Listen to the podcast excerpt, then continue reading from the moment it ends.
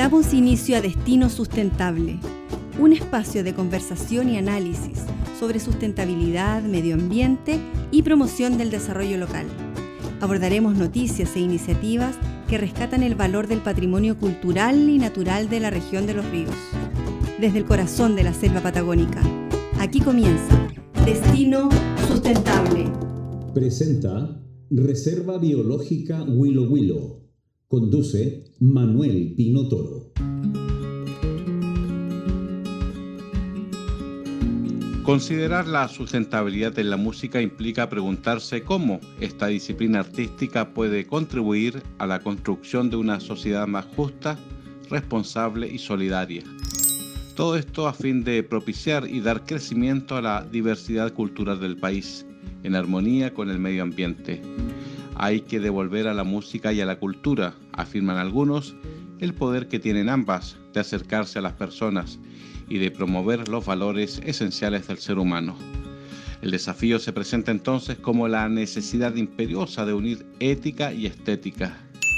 En esta conversación de hoy intentaremos entender este entramado de conceptos y acciones relacionadas con producción musical, financiamiento, desarrollo de proyectos y experiencias de vida. Para eso ya estamos en contacto vía WhatsApp con nuestros invitados de hoy.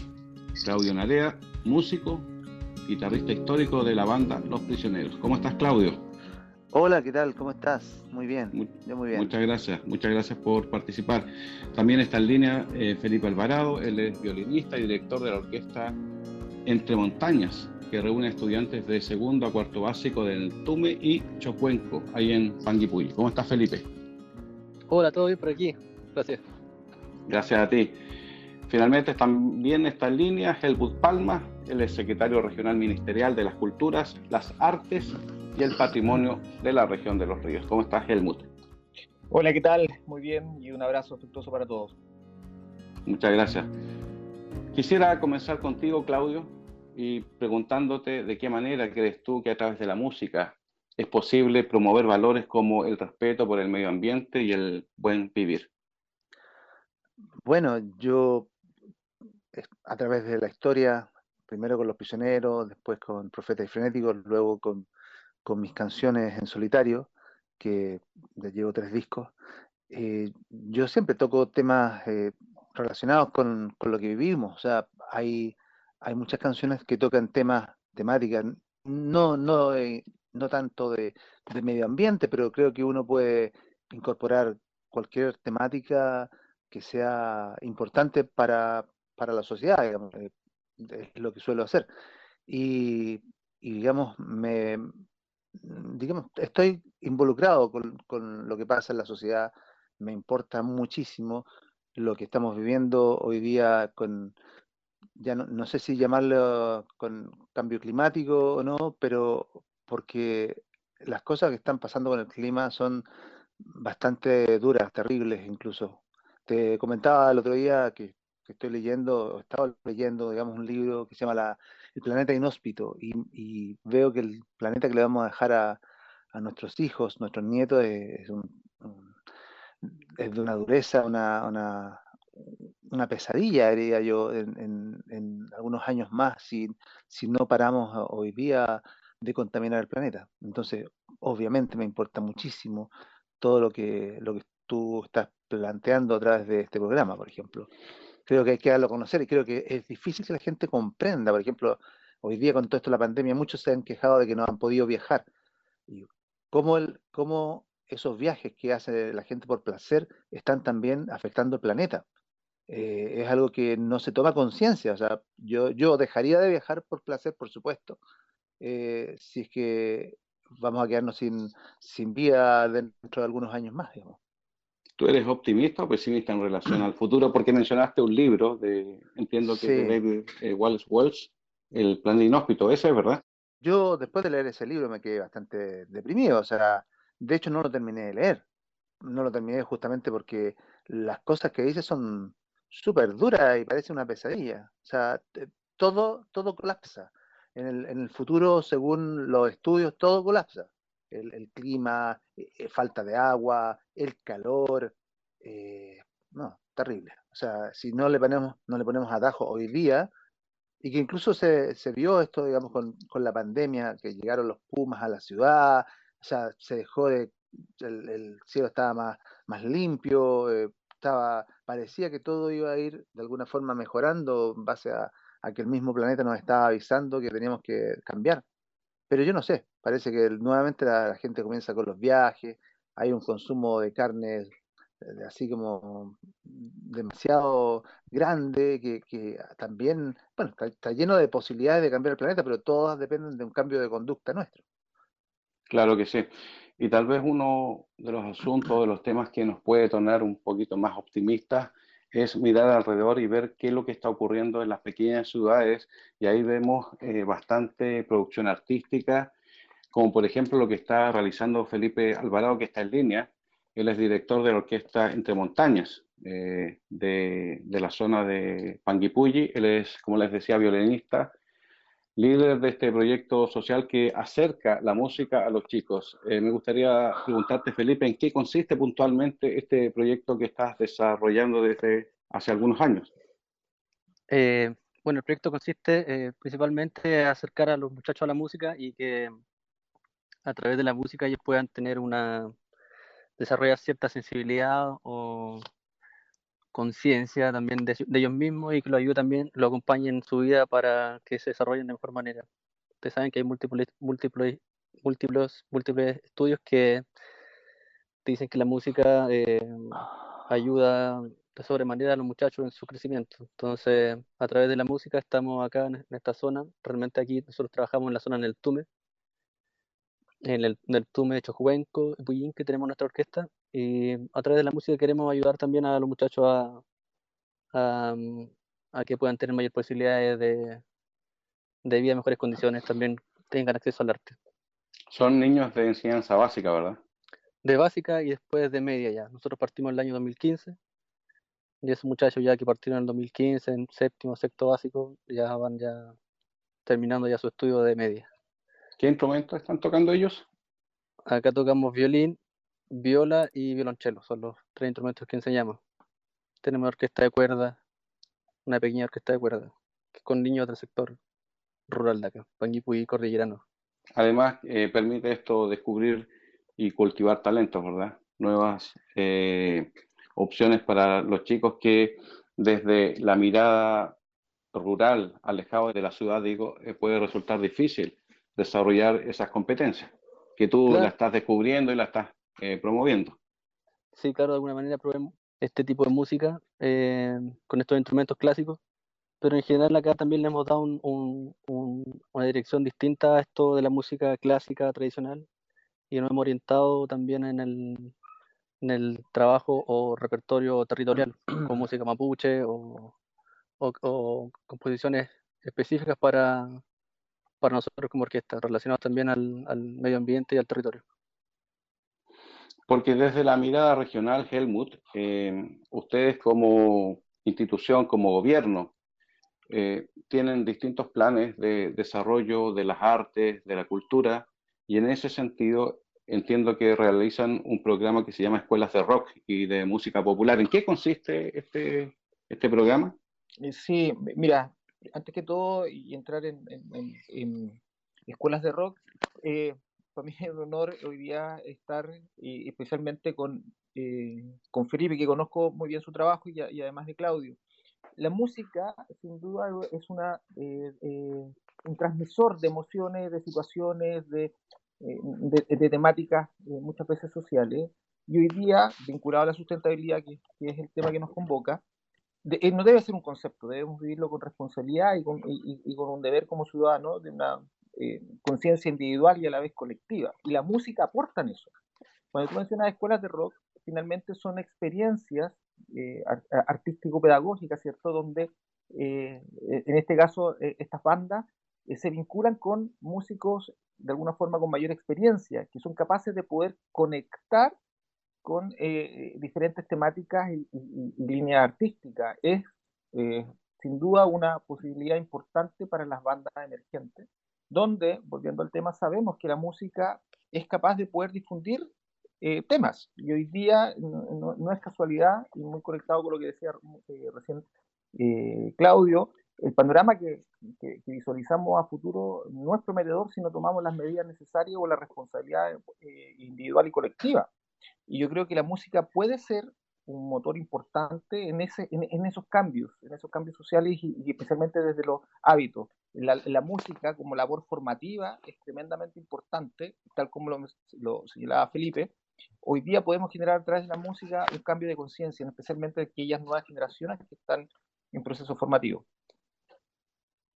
Claudio, ¿tú participaste de estas escuelas de rock ahí en Santiago en tu historia de trabajo? Sí, claro. O sea, ¿Qué tal fue tu experiencia? Las escuelas de rock las armamos nosotros con, dos músicos más y con otra persona ligada más bien a la institucionalidad. Eh, Andrés Godoy y Tito Escárate y yo eh, comenzamos con las escuelas de rock el año 94. Las primeras que hicimos fueron en Conchalí, El Bosque y Estación Central. Esa fue nuestra primera experiencia. Y bueno, yo estuve trabajando dentro de las escuelas de rock hasta el año 97. Ahí me fui.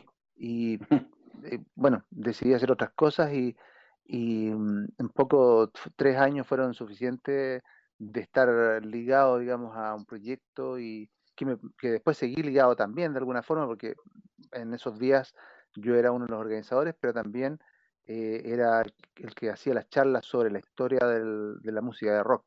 Entonces contaba la historia del blues, cómo nació todo esto que hoy día denominamos rock, cómo, cómo fue el desarrollo. Eso fue algo que me, me, empezó a apasionar en esa época y empecé a transmitirlo. Y, y hasta el día de hoy, de hecho, yo sigo investigando y, y, sigo haciendo charlas sobre esa música. Y de hecho, para las escuelas de rock también. Este año hice cinco charlas para las escuelas de rock. O sea, los objetivos que se plantearon en ese momento se cumplieron. Sí, sí. O sea, eh, lo que pasa es que en esa época era un proyecto de músicos que llevamos a al Ministerio de Educación a ver si nos financiaban este proyecto. Y fue así, nos financió el Ministerio de Educación y también la Secretaría, Ministerio Secretaría General de Gobierno, eh, eh, la DOS. Entre esos dos organismos, eh, ministerios, digamos, financiaban esto y, y cuando yo me fui, bueno, siguieron trabajando y actualmente ahora es un programa del Ministerio de las Culturas y las Artes.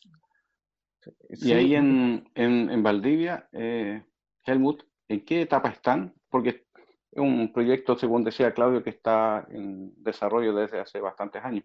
Sí, que quería tocar ahí, eh, tocó una parte muy importante, Claudio, de la historia. El, Ministerio de las Culturas, Arte y Patrimonio nace desde el Ministerio de Educación, como un departamento, después el Consejo de las Culturas y hoy día Ministerio.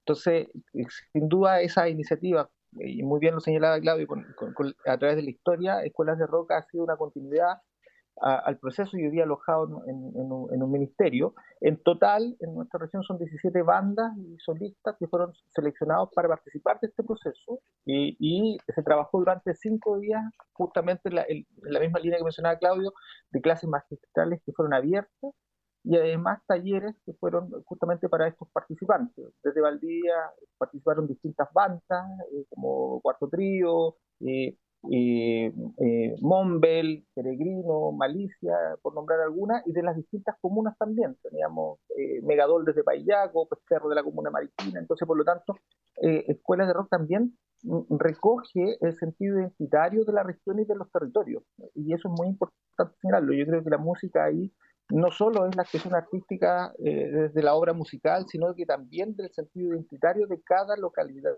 región o comuna. En tu caso, Felipe, estás eh, paralelamente desarrollando un proyecto de escuelas rurales que pasa por eh, distintos lugares, ¿no es cierto?, haciendo promoción, impartiendo eh, cursos de, música. Me contabas el otro día que visitas permanentemente la escuela rural de Puyinque, cerca de Panguipulli. ¿Me puedes contar en qué consiste esa actividad? Esa es una asociación que hizo em, varias entidades, entre ellas la Corporación de Amigos de Panguipulli, eh, la Fundación Huilo Huilo y principalmente la Corporación Municipal de Panguipulli, que nos permite a nosotros poder acceder al aula eh, en horario de música y ahí poder eh, empezar con esta instrucción, con estos instrumentos, con el violín, la viola y el cello. Voy con un compañero que toca violonchelo, yo toco violín y viola. Y en el horario de música estamos con el profesor de música y pero nos da la oportunidad y nos da el espacio para que los colegios, para que podamos nosotros eh, dar este esta, esta instrucción con estos instrumentos y acercarlo a la música de esta manera, con estos instrumentos. Eso es lo, particular que es a través de estos instrumentos de, clásicos, pero que como les comenté, de alguna manera nosotros eh, orientamos eh, la, la, línea musical hacia algo mixto entre clásico y semi-popular. ¿Y qué talentos has descubierto ahí en la zona? han habido varios chicos muy buenos acá. Realmente la gente de los niños rurales son personas muy sensibles y tienen algo especial igual para poder captar la, la indicación, las sensibilidades, también el, desarrollo auditivo. Eh, sí, tiene su, su cosa especial acá los muchachos. Y hemos tenido casos de alumnos que... Ah, sí para ser músico profesional o dedicarse, igual son varios factores como que determinan para que alguien se pueda dedicar a la música o que tenga el coraje de poder dedicarse.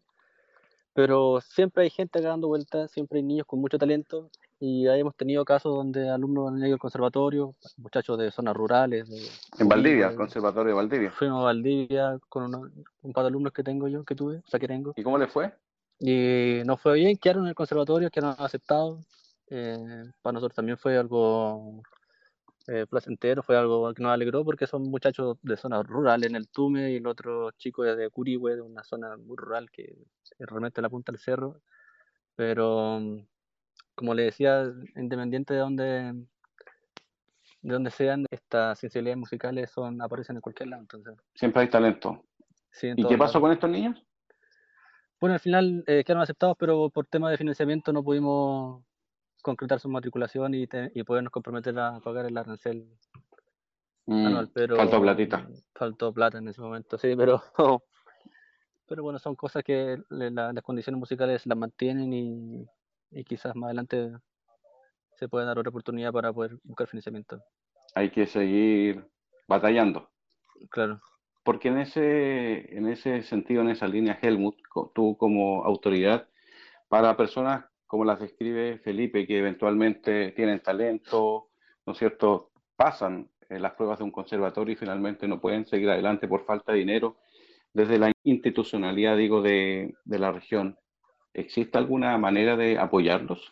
Sí, hemos estado apoyando fuertemente los procesos formativos, a lo mejor no a través del conservatorio, como fue el caso que, que comenta Felipe, pero sí a través de los programas propios del ministerio. Nosotros dentro del propio ministerio tenemos un, departamento de educación y donde la vinculación directa justamente es la educación artística.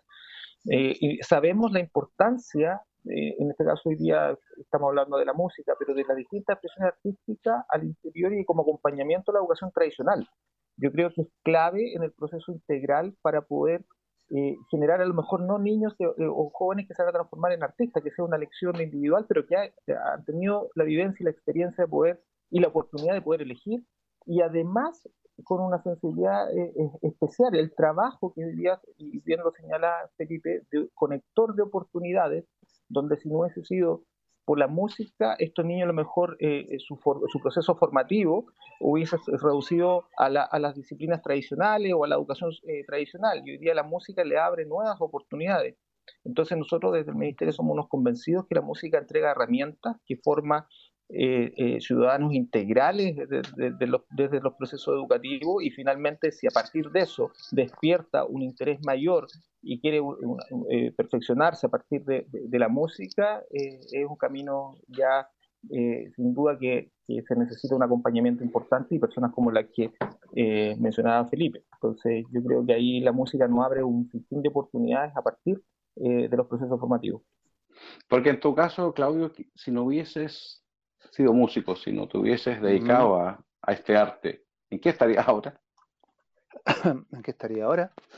Yo estoy haciendo un poquito de futurismo, sí, lo que con una bolita de cristal aquí sobre a mí me, Yo a veces me pongo a responder este tipo de preguntas, digo, ¿para qué estoy respondiendo esta pregunta si la cosa ya no fue así?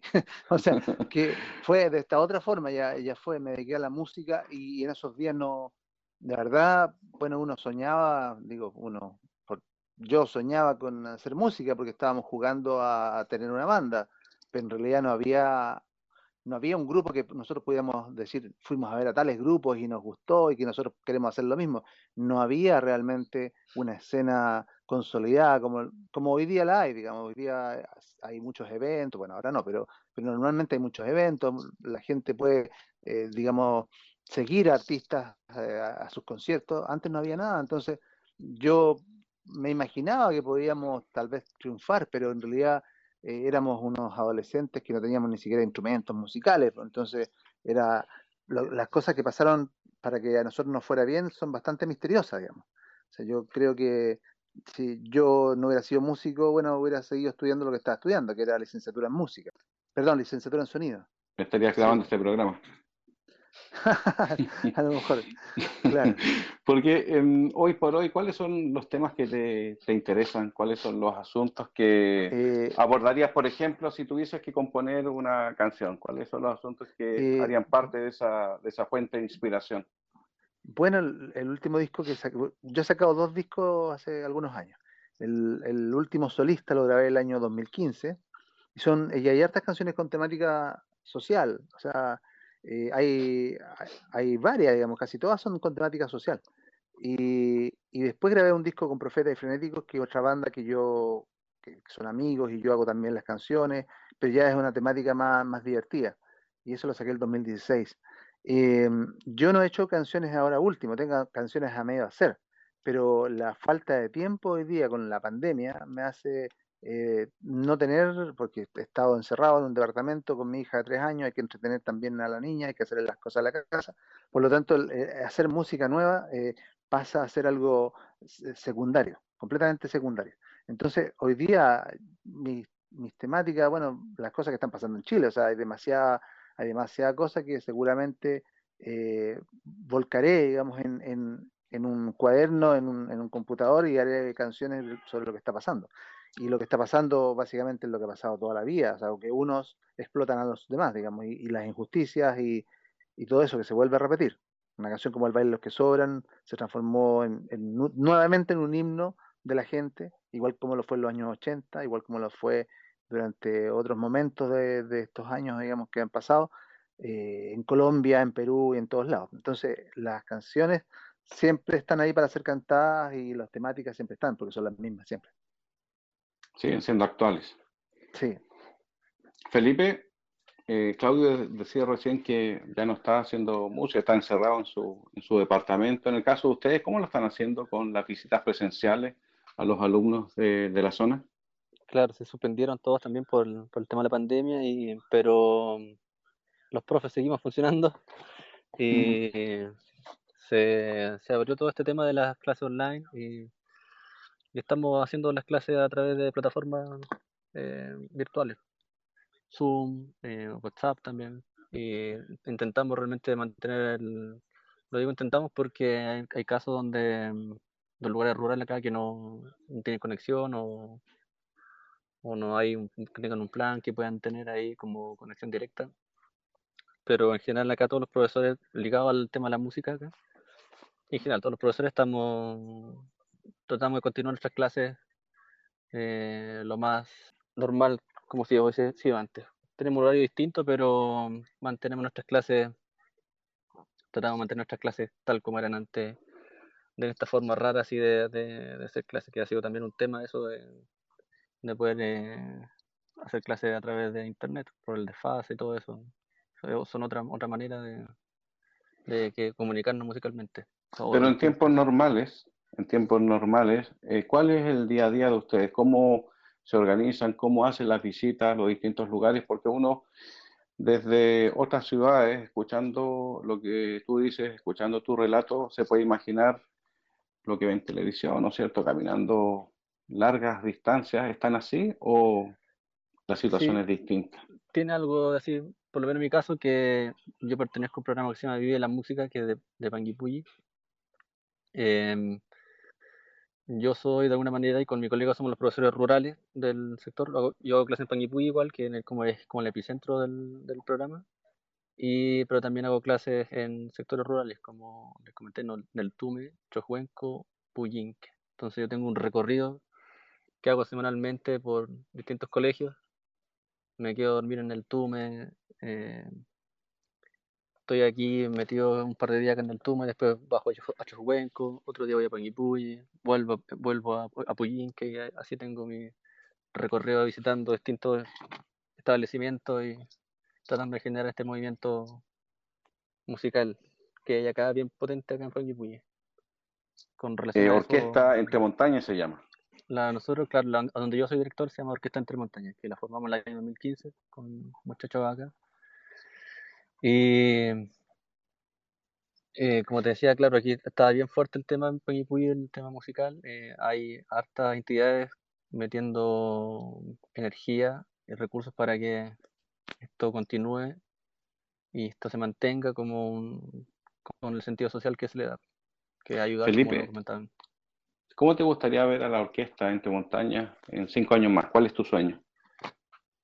Eh, me gustaría ver qué podría. Bueno, Entre Montañas me gustaría que sea un grupo sólido. Eh, tenemos, de alguna manera tenemos un sistema que nos permite tener harto semillero, como lo había comentado, ir a, los colegios nos permite también hacer la instrucción de niños de, segundo básico a cuarto básico, donde todos tocan un instrumento, no hay ninguno que no toque nada, todos tocan de alguna manera, hacen lo que pueden, dentro de lo que pueden, y de ahí siempre sacamos chicos que salen una de cuarto, siempre hay chicos interesados, y eso lo metemos a la selección, por así decirlo, una pequeña selección de entre montañas, ya que pasan a, hacer ya parte del elenco en clases en horario extracurricular.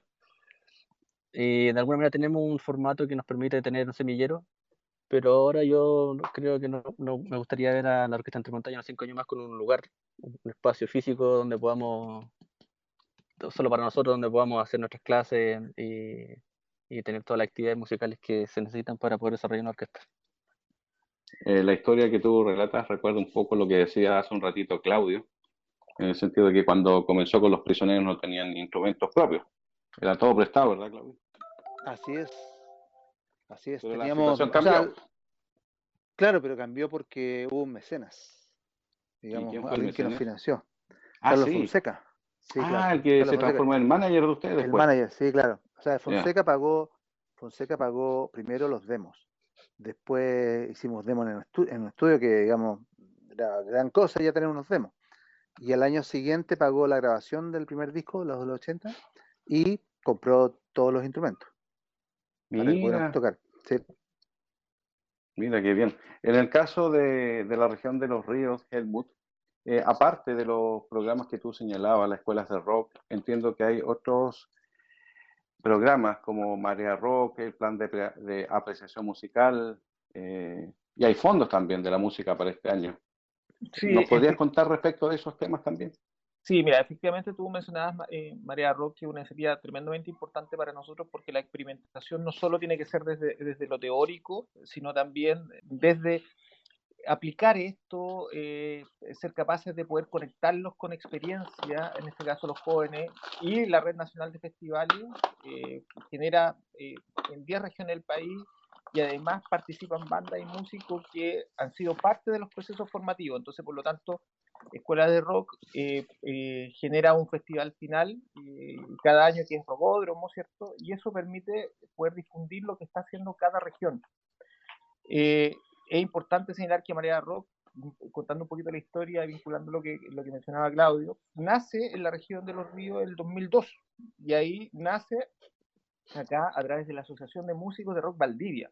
Entonces, por lo tanto, si nos damos cuenta, eh, distintas personas, pero con el mismo espíritu, en cada una de las regiones fueron generando las oportunidades para que hoy día sea un programa desde el ministerio que eh, eh, sin duda fortalecido. Este año la virtualidad ha sido la herramienta y la oportunidad que nos ha permitido poder funcionar. Sabemos hoy día la, complejidad que existe y yo creo que la virtualidad llegó para quedarse.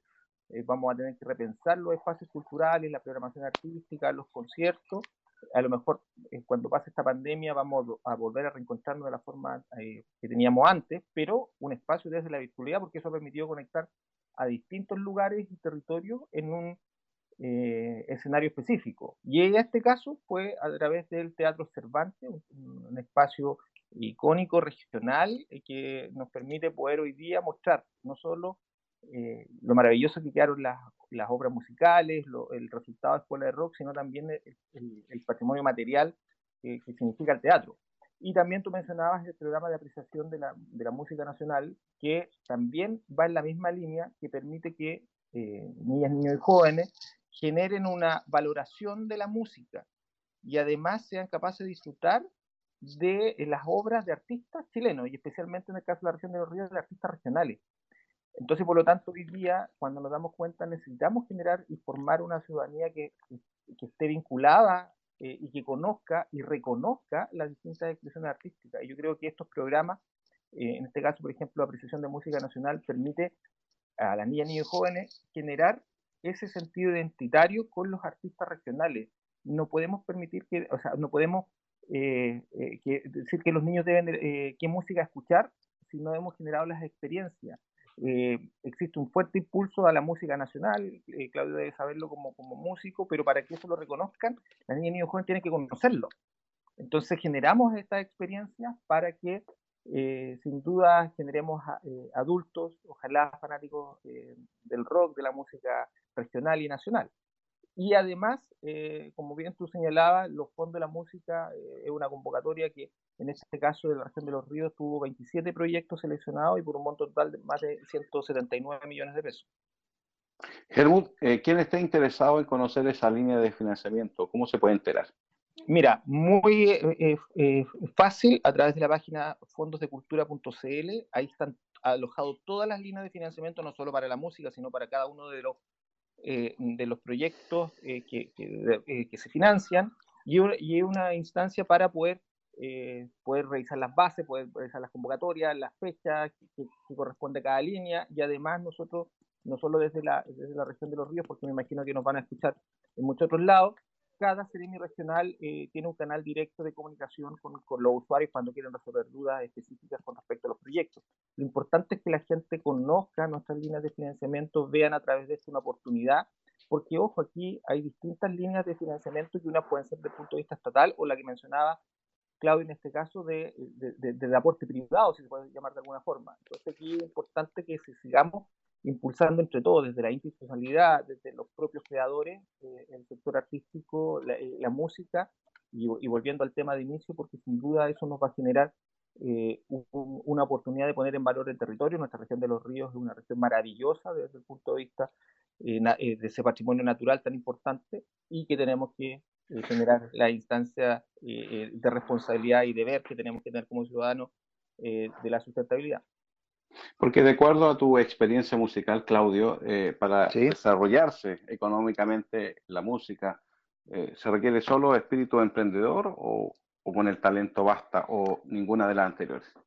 O sea, por un lado está el talento, que he visto yo que hoy día, digamos, hay muchos chilenos, muchos músicos y músicas eh, haciendo grandes cosas. Están, hay gente muy talentosa, gente que canta bien, gente que toca bien, gente que compone bien pero, pero también falta, por un lado, un impulso del Estado, yo creo, mayor, cosa que, que cuando se graba un disco, ese disco llegue a tener público, porque muchas veces se graban discos que no, los conoce nadie y, que, y, que, son buenos discos. Entonces, yo creo que hay una, hay una distorsión eh, en Chile y en, bueno, en, los medios y todo, que tiende a llevarnos todo, eh, a todo el oyente hacia lo, lo extranjero y poco, poco queda acá, digamos, lo nacional es, es generalmente invisible, salvo excepciones, por ejemplo, que todos las conocemos, hay artistas que son más famosos y todo, pero fama no quiere decir que sea mejor, simplemente es más famoso porque le tocó ser más famoso, eh, porque las condiciones son variables. Por un lado, te digo, está, está esa, esa realidad, o sea, no, no es no es un misterio. Todo, todo el mundo sabe que hay artistas fantásticos que no los conoce nadie. Ya estamos finalizando el programa. Es solamente terminar eh, la idea preguntándole a Felipe, está ahí en el TUME. Estás en el TUME, ¿verdad, Felipe? Sí, en el TUME. Sí, quisiera preguntarte como última cosa y para cerrar el programa respecto de, de, las habilidades, ¿no es cierto?, que van descubriendo los estudiantes, que es un tema tremendamente relevante para la formación de ellos. Eh, descubrir y cultivar ese, ese talento con el fin, ¿no es cierto?, de mejorar el lenguaje musical de todos estos chicos. ¿Cómo eh, abordas esa temática? Bien breve para cerrar el programa.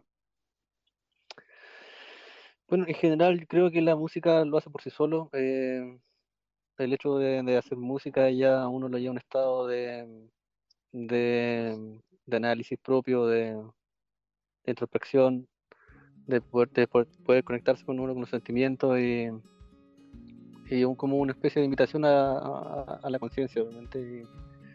por lo menos es lo que me ha pasado a mí y, y yo creo que con los muchachos igual se va desarrollando de alguna manera. Eso, de alguna manera la música te lleva hacia, hacia ese tipo de, de mm, sentimientos, sensaciones que te ayudan a, a poder conectarte con, contigo mismo y también alrededor.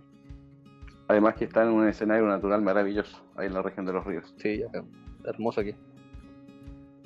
Ya pues, Felipe, muchas gracias. Y quiero aprovechar también de agradecer a Claudio Narea, eh, a Helmut Palma y a Felipe Alvarado haber conversado con nosotros en este programa de hoy que abordamos la sustentabilidad desde la mirada de la música. Así que a los tres, muchas gracias. Muchas gracias, pues. Muchas gracias. Ha estado re bueno. Gracias por la invitación. Eso, lo mismo. Gracias. Igualmente. Llega a su fin la presente edición de Destino Sustentable, un espacio de conversación y análisis sobre sustentabilidad, medio ambiente y promoción del desarrollo local. Nos encontramos pronto desde el corazón de la selva patagónica en un nuevo capítulo de Destino Sustentable.